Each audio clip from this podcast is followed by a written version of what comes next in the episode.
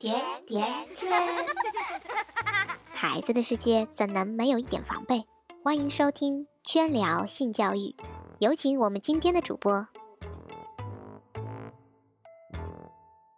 妈妈，你知道什么是梦遗吗？哈，梦遗就是在做梦的时候遗精。你知道啥是遗精吗？知道呀，就跟拉屎一样，一个道理。呃，你应该还没有过吧？你再大一点儿才会有的。不是的，大人小孩都会有。那你有过吗？有过呀。我咋不知道？你什么感觉？不是跟你说了吗？就跟拉屎一样。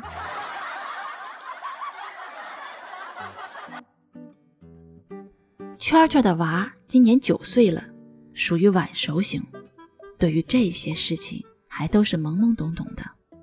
关于遗精的知识，他是自己看书看到的，假装跟我讨论呢，是想跟我显摆一下。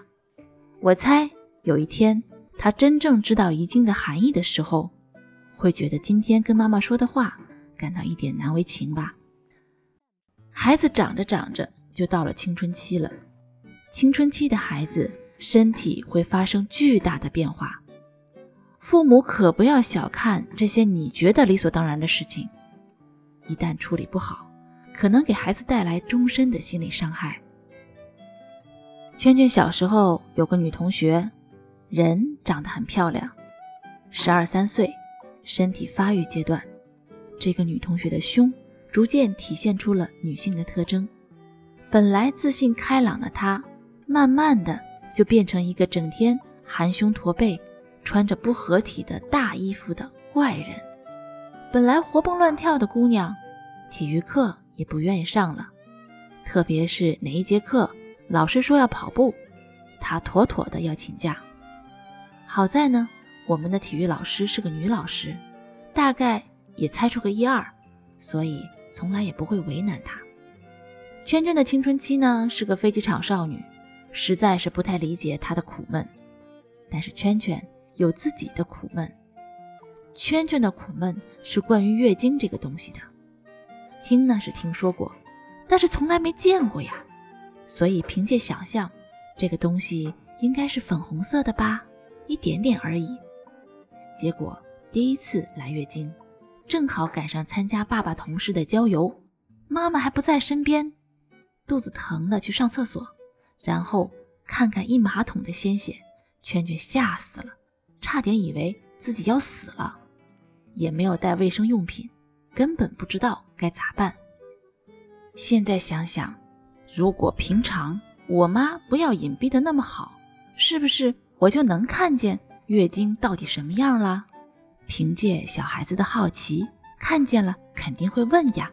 如果问的时候，我妈妈能好好解答我的疑问，是不是当我自己面对的时候，就不会再那么措手不及了？现在圈圈也有孩子了，在我的家里，这些东西不会被刻意的回避的。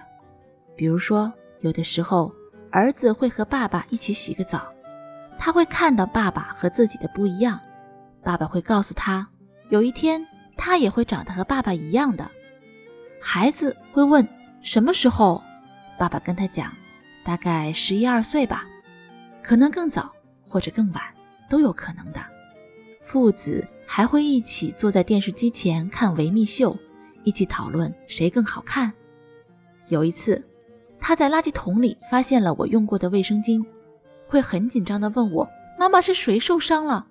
我跟他说：“没有人受伤，是妈妈肚子里面流血了。”然后顺便让他了解一下，雌性哺乳动物都会这样的，非常正常。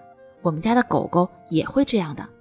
后来。狗狗来例假的时候，他还真的帮忙收拾过。这些都不是书本上的，而是实实在在的生活经验。